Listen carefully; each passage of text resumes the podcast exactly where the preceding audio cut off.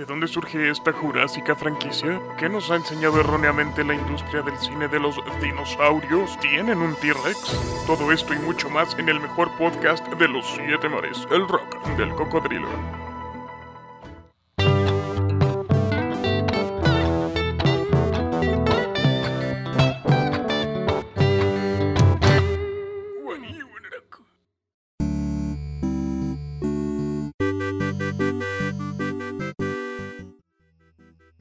Hola gente, ¿cómo están? Ya estamos en el mes de octubre.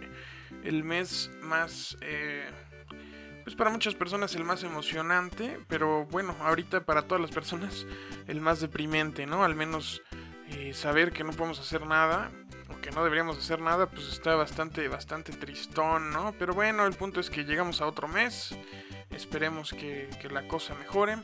Eh, estamos aquí, el cocodrilo y yo. Cocodrilo, ¿cómo estás? Todo bien, pero pues está fría la presa Marín. Oigan, por cierto, no ma no avienten basura, luego me despierta un fregadazo en la nuca de un Boeing de guayaba de vidrio. Chale, sí, gente, no, no contaminen este, y menos la presa Madín que de por sí ya está bien, bien puta, ¿no? Oye, Cocodrilo, por cierto, esta semana o hace una semana puse en, en el Instagram oficial del podcast, arroba el rock del cocodrilo, por si todavía no lo siguen, eh, que te pusieron algunas preguntitas y bueno, algunas personas sí hicieron caso, otras simplemente decidieron ignorar. Muchas gracias, chingona de esas personas. No, no es cierto, pero pues bueno, ¿qué te parece si te leo algunas de las preguntas que nos hicieran? No todas, porque ya ves que cuando hacemos participaciones de la gente luego se me desesperan. Entonces, ¿qué te parece si te leo algunas de estas preguntas? ¿Por qué me querrían preguntar cosas?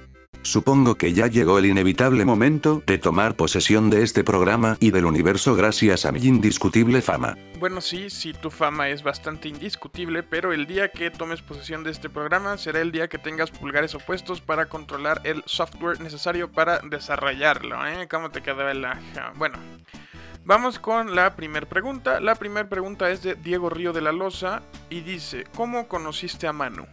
A ver, sí, ¿eh? ¿Cómo fue que diste aquí? La verdad es que cuando llegué a la presa Madín tenía mucha hambre, y vi a lo lejos un sujeto bastante rellenito y apetitoso y lo seguí. Al final cuando llegué para comer escuché lo que decía ese sujeto y se me hizo chistosín bombín, entonces en vez de comérmelo le propuse hacer un podcast y así ganar comida con fama y no con carne de un güey. De por si la carne humana sabe bien culéis. Y bueno esa es nuestra historia. Que qué bueno porque no hubiera tenido mi dispositivo de habla ni mi vida de rockstar que hoy tengo. Ay, qué bueno, porque yo pues estaría todo masticado, ¿no? Qué bueno que también me diste. Bueno, ya quién sabe si es bueno no. A lo mejor no hubieras ayudado comiéndote mi cabeza en ese momento. No es cierto, cocodrilo. Oye, por cierto, ¿cómo ves que este Diego Río de la Loza se ofende de que uses lenguaje inclusivo? Nememes, le ofende la letra E, que hueve. Sí, muy bien. Eh, vamos con la siguiente pregunta de Spartan676. ¿Recibes regalías por el juego de Dentista Cocodrilo? No, hice casting pero quedó mi prima, ahora es millonaria y yo aquí viviendo en el tercer mundo. Ay, cómo me estresa ese juego, ¿verdad? Yo creo que ahí nació mi ansiedad. Desde esos, este, antaños. Bueno, ahora nos pregunta Andrés An98. ¿Cuál es tu personaje favorito de 31 minutos? El maguito, porque al igual que yo él quería su show, su show quiero hacer mi show. Luisa Teijeiro nos pregunta, ¿qué trauma de tu niñez te marcó? El hecho de cómo llegué a la presa Marín. Ah, pues mira, de hecho, justo guion bajo o guion bajo nos pregunta cómo terminaste viviendo en la presa Madín. Todavía no puedo hablar de eso. ¿Has oído de las lágrimas de cocodrilo? Pues son muy reales y vienen del corazón, y ese dicho solo invalida nuestros sentimientos. Siguiente pregunta, por favor. Ok, vamos a la siguiente pregunta. Este, Shamu.tv nos pregunta, ¿te gustaría entrevistar a Robert Irwin, hijo de Steve Irwin, el cazador de cocodrilos? Pues me voy a cambiar el nombre a El Cazador de Australianes, para ver si me quiere entrevistar. Muy bien, vamos con la última pregunta, es de Emi-peso y dice, See you later. Alligator. Y bueno, muchas gracias a todas las personas que le hicieron preguntas al cocodrilo. Recuerden seguirnos en arroba el rock del cocodrilo para que estén pendientes de este tipo de dinámicas. También si llegamos a, más bien cuando lleguemos, si es que llegamos a 300 seguidores, haremos un giveaway muy cool. Entonces, por favor, síganos en arroba el rock del cocodrilo en Instagram. Y bueno, vamos a pasar al tema del que vamos a hablar esta semana. Y bueno, es Jurassic Park. Jurassic Park que, tengo que ser honesto, la película original que salió en 1993 es, excluyendo películas animadas y de superhéroes y todo, mi película favorita. Esa película me marcó y yo era el típico niñito imbécil que llevaba su libro de dinosaurios a la escuela y a todos lados. Y bueno, pues ahí lo tengo todavía. Pero pues ya no lo puedo llevar a ningún lado, ¿no? Porque estoy en mi casa. Eh, esa película eh, se convirtió en una franquicia originalmente. Bueno, ahorita hablemos de eso. Ahorita hablamos de eso. Pero ¿por qué elegimos este tema? Porque eh, ayer salió el póster de la nueva película de Jurassic World pero lo interesante de esta nueva película es que en el póster sale el cast original completo. Está Sam Neill, está Jeff Goldblum, está Laura Dern y bueno, los y las que quedan vivos y vivas porque muchos ya descansen en paz como Doña Clotilde. Em, entonces, pues, ¿qué les parece si vamos con este gran tema que es mundo, bueno, no mundo, parque jurásico? El cocodrilo, ¿tú sabes cómo le hacía el T-Rex? Obvio, le hacía así.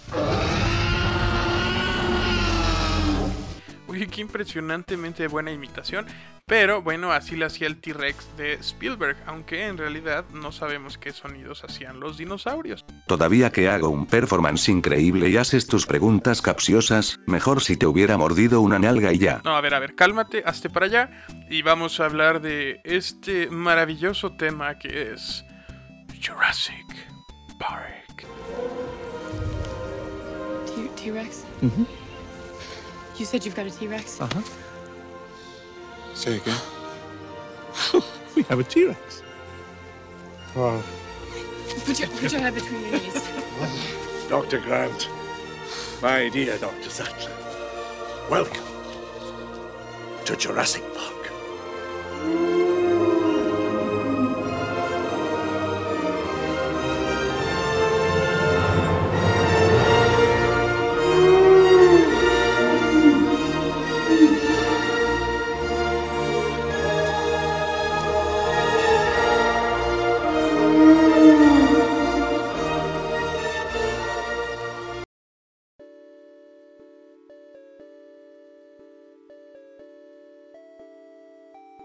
Muy bien, vamos a hablar ahora sí de este tema. Ya me había tardado, la verdad. Como les dije al principio, eh, excluyendo películas musicales y animadas, esta es mi película favorita. Definitivamente desde chiquito.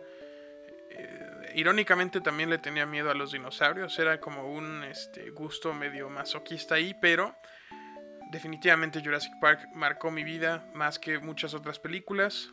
Eh, para que los, los y las que no sepan, eh, Jurassic Park nace de un libro, una novela de Michael Crichton, o Crichton, la verdad desconozco muy bien cómo se pronuncie, pero es un libro, un libro que se llama Jurassic Park, justamente este señor Michael Crichton, o Crichton, o bueno, vamos a dejar de Michael Crichton para ahorrarnos de problemas. Él hace novelas como de ciencia ficción, y entre ellas escribió Jurassic Park y The Lost World, que es el libro de la segunda película. Eh, es decir, hasta la segunda película existían novelas de estas películas. Entonces, este, Jurassic Park fue dirigida por Steven Spielberg en 1993. Creo que sí, estoy 99% seguro que es en 1993, pero déjenme cerciorarme antes de seguir diciendo este dato y que vaya a ser erróneo. Sí, sí, no, no podía estar mal en cuanto a esto. 1993 fue el año cuando se estrenó esta película, dirigida por el gran Steven Spielberg que, perdón, pero Spielberg es un director sasasasasasasaso. O sea, yo estudio comunicación, entonces siento que debería eh, tener una visión del cine como más abierta, entre comillas, no sé. Porque, bueno, nos ponen más cine de, de arte y, y cine como más, pues, independiente y cosas así. Pero definitivamente Spielberg es de mis directores favoritos de la historia tiene E.T., que es una película sasasasa para mí. Tiene obviamente Jurassic Park, las películas de Indiana Jones, las películas, bueno, la primera película de Back to the Future. Escuchen esa moto. Qué bonito es vivir en el Estado de México donde hay o 300 personas de Rappi Uber Eats o 300 personas en Itálica que te van a asaltar. ¿Cómo no? Entonces, a pesar de que Jurassic Park no fue su primer película, para mí definitivamente es su mejor película. Perdón si las personas que están escuchando esto no están de acuerdo, pero pues me vale queso. Para mí Jurassic Park es la mejor película de Steven Spielberg. Y eh, bueno, vamos a hablar un poquito de datos interesantes sobre esta película. Podría hablar de los dinosaurios, la verdad es que como les dije al principio, eh, yo era un nerd de dinosaurios, bueno, todavía soy, la verdad. Es un tema que, me interesa mucho y es un tema del que en realidad no, no sabemos tanto. O sea, todavía se siguen haciendo descubrimientos muy importantes. Por ejemplo, no sé si ustedes ubiquen al Spinosaurio, que si vieron Jurassic Park 3, pues es el dinosaurio principal por así decirlo, el dinosaurio más grande que tiene como pues la espina en la espalda. Y recientemente se descubrió, porque el teto de mí está en grupos de dinosaurios en Facebook. A ese nivel, gente, qué padre, ¿verdad? Qué padre que tengo ya casi 23 años, ¿no? Pero bueno, eh, se descubrió que ese dinosaurio tenía cola como de... Eh, como de renacuajo, por así decirlo, eh, porque era un dinosaurio que ya se sabía que nadaba, lo vemos de hecho en la película de Jurassic Park 3. Pero este, hasta hace un par de años, literalmente hace máximo unos dos o tres años, se descubrió que su cola era como de renacuajo y la usaban como remo para este, nadar dentro del agua, ¿no? Entonces todavía eh, los temas de dinosaurios están relativamente muy frescos, a pesar de que sean tan viejos que ya se extinguieron. ¡Ah! Cocodrilo, échame el badumts. Pero bueno, eh, el punto no va a ser enfocarnos tanto en dinosaurios, sino más en estas películas. Porque sí, vamos a hablar un poquito más general eh, de las películas, de la franquicia, vamos a llamarle la franquicia Jurassic. Porque bueno, al final del día ya estamos por ver la sexta película dentro de esta franquicia. Empezamos con Jurassic Park, después Jurassic Park The Lost World y Jurassic Park 3 si vieron esas películas. La primera, como ya dije repetidas veces en este programa, es una excelente película. La segunda, pues no es tan mala. La tercera, hay mucha gente que no le gusta, mucha gente que sí. La verdad es que la acabo de ver hace un par de semanas y la verdad es que... ¿Por qué digo tanto la verdad en esta edición? ¿No? O sea, ¿qué onda? Pero bueno, este, no está tan buena tengo que reconocer que la vi y me decepcionó bastante. Ya la he visto mil veces, obviamente, pero como que no me había dado la oportunidad de verla justo estando adulto porque sabes que si la ves te vas a decepcionar y ese fue el, el, acontecimiento. Eh, la verdad es que otra vez la verdad, ya por el amor de Dios. Pero sí, es, es, es muy mala película. Pero después tenemos que en el 2000 16, sí, 2016. No me acuerdo, sí fue, déjenme checar rápido. No, gente, primer error, es del 2015. Jurassic World es del 2015. Decidieron hacer, ahí empezó como todo este, este trend de rebootear, o bueno, rebootear franquicias muy taquilleras. Ese mismo año salió Star Wars 7. También salió Rápidos y Furiosos. No, no es cierto. Rápidos y Furiosos es una porquería que nunca dejó de salir, entonces no cuenta. Entonces, en el 2015 salió Jurassic World, que tengo que confesarles, aquí les voy a decir la verdad, Jurassic World se me hace una excelente película. No excelente, es otra vez el rollo de los gustos culposos, pero sí se me hace una muy, muy buena película. Yo desde chiquito tenía como estas imaginaciones de cómo hubiera sido el parque si hubiera abierto. Y Jurassic World te lo plantea de una forma extraordinaria a mi punto de vista. O sea, ya tienes no nada más un parque que ya abrió, sino un parque que lleva años funcionando y que ya es un parque como tan normalizado dentro de los parques de diversiones que pues que los niños como que ya ven muy normal ir a ver dinosaurios, ¿no? Y de ahí parte toda esta premisa de crear un dinosaurio nuevo. Y la verdad es que a mí se me hace bueno, obviamente tiene sus defectos, pero este, por ejemplo, lo de los velociraptors que que se pueden entrenar pero bueno, si partimos de la premisa de que dentro de esta misma franquicia, en la tercera película, se dijo que este, los velociraptors iban a evolucionar a ser eh, como los humanos, si no hubieran habido humanos y no, si no se hubieran extinto, entonces pues creo que era eh, no tan descabellado que se pudieran entrenar, ¿no? Estas especies que según este universo eran tan, tan inteligentes. Entonces, Jurassic World se me hace muy buena, obviamente no se compara con Jurassic Park. Es que sí, Jurassic Park es como, como esas películas que de verdad marcan una era. Porque, bueno, no sé bien, la verdad es que yo todavía no había. Otra vez con la verdad. Hoy andamos muy amigos de la verdad, ¿eh? Yo nací hasta 1997, es decir, cuatro años después de que saliera esta película. Pero mis primeras memorias son como del 2000 y eso más o menos. Entonces no recordaría cómo era el mundo antes de Jurassic Park, pero según lo que he visto y estudiado, como que no le daban tanta importancia a los dinosaurios antes de esta película. Esta película verdaderamente marcó como, como lo que eran los dinosaurios. Lo que pasa también con, por ejemplo, otra película de Spielberg, la película de Tiburón, de Joss, de Joss Hoffman. Ah, otra vez échame el Badumts que antes de eso como que sí se veía a los tiburones como una especie intimidante. Esto sí lo sé porque he visto más documentales de, de, tiburones que, que documentales. Bueno, los documentales de dinosaurios no hablan de cómo se percibían a los dinosaurios antes y después de, de la película de Jurassic Park. Pero sí en los documentales de tiburones se habla mucho de cómo la película de tiburón marcó muchísimo el cómo se veía a los tiburones y el miedo que creció a partir de esa película. Y cómo de verdad los tiburones son especies totalmente inofensivas. Porque es verdad, o sea, hay 8 asesinatos por tiburones al año en el mundo. Es más probable que te mate una vaca a que te mate un tiburón. O que te mate un perro. O que te parta un rayo. Es más probable que te parta un rayo a que te mate un tiburón. Entonces, no le tengan el miedo que le tenemos a los tiburones. Pero bueno, regresemos a el mundo cretácico, jurásico, pretácico, ásico. Esta película fue nominada a tres premios Oscar y se llevó los tres. Los premios a los que estuvo nominada fue Mejor Edición de Sonido, Mejor Sonido y Mejores Efectos Visuales.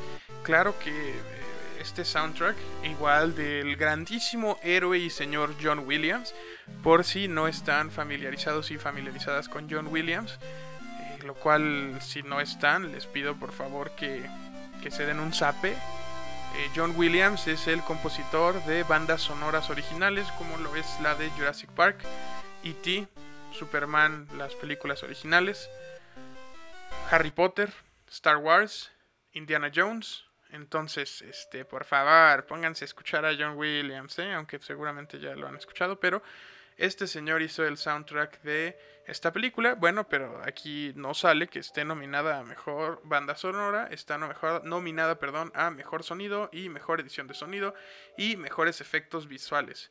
Algo muy interesante de los efectos visuales tocando este tema es que casi no eran eh, efectos generados por computadoras. Hoy en día las películas nuevas de Jurassic World eh, son la mayoría creadas por efectos generados por computadoras. Pero en ese entonces eran maquetas, eran... Busquen de verdad si pueden en YouTube como el behind the scenes o el making of de las películas originales de Jurassic Park. Es increíble ver los sets y ver cómo armaban los dinosaurios, y, cómo armaban pues todos estos sets padrísimos, padrísimos, que hoy en día digo, la verdad es que eh, la animación y los efectos visuales generados por computadora son extraordinarios, pero también tiene su magia para mí ver como algo más tangible, de verdad te sientes como, mira, ahí está la verdad, eh, algo que, que sientes y que existe. Y por ejemplo, Jurassic World, la primera película, eh, son efectos como casi de hecho todos, según yo. Y están bien, están bien, la verdad, pero la verdad se me, se me hace mucho más creíble. ¿Qué fue eso? Ver a los dinosaurios creados con materiales reales. Otro dato interesante, la verdad, es como le dije al principio al cocodrilo. Cocodrilo, ¿nos puedes hacer una vez más el rugido de T-Rex que nos hiciste al principio? Tengan cuidado personas con audífonos. ¿Para qué si igual vas a chillar con que no es el sonido de un T-Rex? Bueno, ahí va. Es que sí, no es el sonido de un T-Rex, pero a ti te sale muy bien. Tan no es el sonido de un T-Rex, que es una mezcla de sonidos de perro, pingüino, tigre, elefante y, ¿qué crees? Cocodrilo. Entonces, te sale de forma sublime, pero esta es la mezcla de sonidos de animales que se utilizaron para crear ese sonido que hoy escuchas. Y hablando de cambiar un poquito o generar realidades con los dinosaurios, en el libro de Michael Crichton eh, son Velociraptors, los dinosaurios que más importancia tienen en, en- en la novela, al igual que en la película. Pero en la película Spielberg decidió cambiar, al menos físicamente, los Velociraptors por Deinonychus, que estos son los dinosaurios como que más se asemejan a, los Velociraptors que salen en la película. Porque, por si no sabían, los Velociraptors eran dinosaurios estúpidamente chiquitos. O sea, de verdad te llegaban a las rodillas esos dinosaurios. Entonces, creo que no sería muy cinematográficamente intimidante tener dinosaurios que les puedes meter una patada como a un eh, bebé. No pateen bebés, por favor. Pero así de fácil puedes quitártelos de encima. Entonces Spielberg decidió que los Deinonychus iban a ser los dinosaurios que iban a salir en la película bajo el nombre de Velociraptors. Pero eh, después del rodaje, bueno, durante el rodaje de la película, un grupo de paleontólogos y paleontólogas descubrió los restos de una nueva rama de la especie de Deinonychus, bueno, de la especie de los raptors, y esta especie se llamaba, bueno, se descubrió en Utah y se llamó Utahraptor. El Utahraptor es como la especie más parecida a los velociraptors que vemos en la película, porque repito, los velociraptors te llegaban a la pantorrilla. Y regresando al T-Rex, cuando en la película la escena del T-Rex era con lluvia, lluvia, mucha lluvia de la isla nublar, eh, el animatrónico que era del, del T-Rex se llenaba de agua y hacía que los mecanismos fallaran. Entonces, este, hay una foto muy chistosa del T-Rex agachado con la cabeza así hacia abajo y le están secando la cabecita como si le estuvieran secando el sudor, pero en realidad lo secaban con miles y miles de toallas para que se secara el mecanismo y funcionara bien. Les voy a subir esta foto en el Instagram del Rock del Cocodrilo para que la vean, porque es una foto muy tierna, muy simpática. De hecho, hay un meme que decía como eh, antes de cada toma el T-Rex se ponía tan nervioso que empezaba a sudar y lo tenían que secar, pero la verdadera razón de esta imagen es que con la lluvia de efectos especiales del set se trababa el mecanismo de, del T-Rex, entonces tenían que usar muchas toallas para secarlo antes de que se nos echara a perder. Siento que no hablamos tanto de este programa de Jurassic Park, no sé por qué se me pasó tan rápido.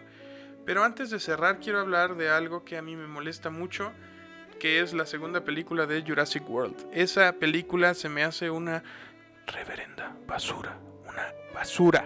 De verdad me enoja ver esa película. Si no la han visto, pues no la vean porque es una una mierda, una mierda, de verdad. No puedo creer que alguien aprobara ese proyecto. La primera película Jurassic World se me hacía excelente, pero la segunda, ay, no puede ser. O sea, llevaron muy lejos, muy lejos el tema de crear dinosaurios. Crearon un dinosaurio súper estúpido eh, que estaba en una jaula y, hace una cara como de malicioso cuando lo van a atacar por atrás y él finge que no se da cuenta. Y es una subasta de dinosaurios. Y, y la niña que es clonada y libera a los dinosaurios solo porque son clones como ella. No, no, no, es una reverenda basura, de verdad. Ojalá que la nueva película de Jurassic World esté muy buena. Lo cual yo espero que sí. Y yo creo que sí, porque están juntando a todo el cast original. eh, al que queda vivo, como dije al principio. Mis más eh, tristes y sinceras condolencias a la familia de Doña Clotilde. Pero sí, esperemos que la nueva película de Jurassic World esté muy buena porque, porque la pasada decepcionó y mucho, mucho, muy, muy, muy decepcionado estaba. Fue el mismo año que en el Mundial, entonces fue en el 2018. Y fui a verla y, y- estaba en el cine y dije, ¿qué es esto? Sáquenme de aquí, por favor. No, no, no, una basura, una basura. Pero bueno, lo bueno es que ya eh, vamos a tener... eh, lo bueno es lo que les he dicho todo este programa. La nostalgia vende. La nostalgia siempre nos va a hacer consumir como idiotas y como de verdad eh, no se puede fallar con la nostalgia. A pesar de que esté mala, por lo menos vamos a disfrutar ese ratito de pensar, mira, es Sam Neill, es el Dr. Alan Grant, este es Ian, eh, Ian Malcolm. Vamos a estar felices de, aunque sea ver a, los viejitos y viejitas que originalmente nos dieron la película que hoy en día amamos y adulamos y adoramos, que es Jurassic Park. Sí se pasó un poco rápido este episodio, espero que no esté muy sin sentido. Antes de acabar, vámonos a ver qué pedo con Mercado Libre. Ok, este sí está, está chistoso. Sandalia, niño, luces, LED, bod, bod esponja, Cars, Pop Patrol, chancla. Y tiene ahí el logo de Jurassic Park. Eh, gracias a Andrés Vega, a mi buen amigo Mono, por la sugerencia de ponerles lo más interesante de qué pedo con Mercado Libre en la página de Instagram para que ustedes puedan ver qué fregados con esta chancla que es Niño Luces LED Bod Esponja Cars Pop Patrol Chancla. Excelente. 10 de 10, yo acabo de comprarme 15 pares. Esta está cool, la verdad. Es una pijama quirúrgica. Pijama quirúrgica de Jurassic Park para mis amigos y amigas de medicina. Por favor, cómprense esta pijama para hacer cirugías con la fuerza de los dinosaurios. Este también está muy interesante. Es una playera infantil personalizada. Dice Jurassic World, 5 años, Roberto. Es el mejor combo que he visto en una playera. Jurassic World, 5 años, Roberto. Igual ya pedí mis 15 playeras de Jurassic World 5 años Roberto, porque si algo es cool en esta vida es Jurassic World, los 5 años y Roberto. Y ya por último tenemos una playera muy interesante que dice Jurassic Love y son dos dinosaurios eh, como el logo de Jurassic Park, pero se están viendo el uno al otro en un muy romántico corazón. Y dice Jurassic Love. Definitivamente voy a comprar esto para el día de mi boda, perdón, si mi futura esposa está escuchando esto, si mi futura esposa existe, pero vamos a usar la playera de Jurassic, perdón, de Jurassic Love en nuestra boda. Pues bueno, gente, eso fue todo por esta edición de ¿Qué pedo con Mercado Libre? Les dejo, como dije, las imágenes de estos artículos en el perfil de Instagram de arroba el rock del cocodrilo. No va a haber animal de la semana porque el animal de la semana, bueno, fueron los varios dinosaurios de los que hablamos a lo largo del capítulo. Eh, bueno, sí hablemos de un animal. Un animal que está desde la época de los dinosaurios, que es la tortuga marina. Muy bien, el primer dato interesante de las tortugas marinas es un dato triste, es que una de cada mil tortugas que salen del huevo llegan a la edad adulta. Por culpa de depredadores como cangrejos, aves y zorros se alimentan de los bebés que salen de los huevos. Entonces, eh, uno de cada mil huevos, por más que vean así, ay, mira, nacieron muchas tortugas, qué padre. No, solo uno de cada mil va a llegar a ser un adulto. Las tortugas macho eh, de, solo nacen en la arena y de ahí en su vida vuelven a tocar tierra firme, nunca más. Solo las hembras salen a depositar sus huevos en la arena durante la temporada de nidificación pero los machos después de nacer no vuelven a tocar tierra firme, nunca abandonan el mar.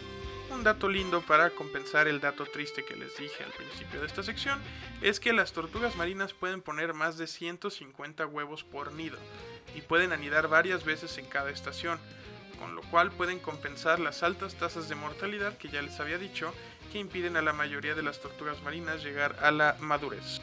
El rol de las tortugas marinas es esencial para tener océanos saludables, algunas consumen medusas que se multiplicarían de manera incontrolada si las tortugas llegaran a desaparecer.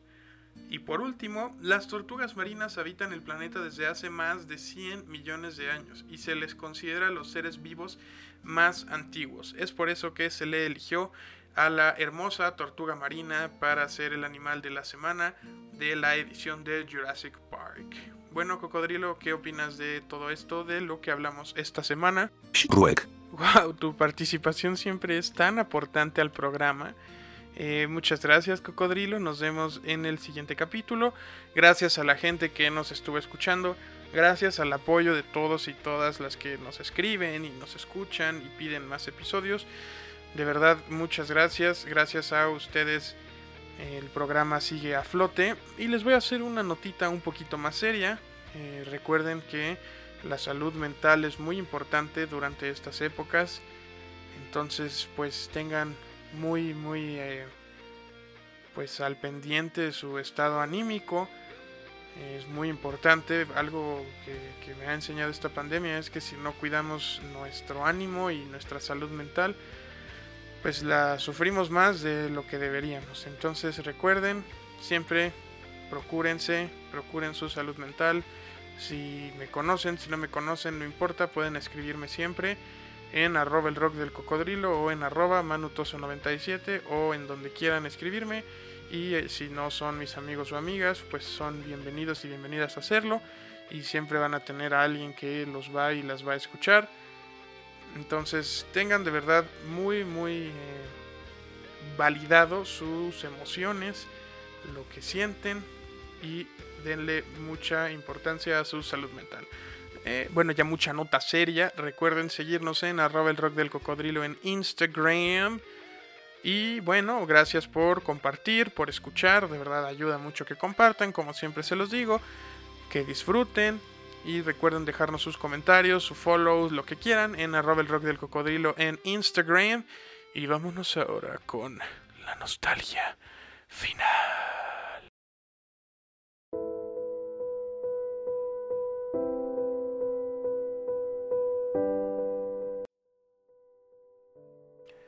Llega otro viernes más en la primaria.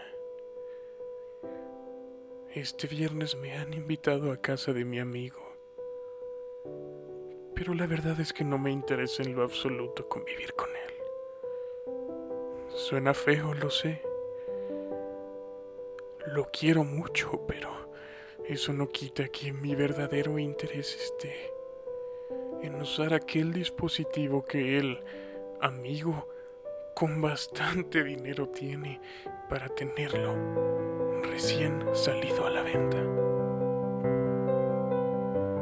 Mi amigo se va en transporte, entonces juntos tomamos el camión hacia la parada más cercana hacia su casa. Estoy emocionado.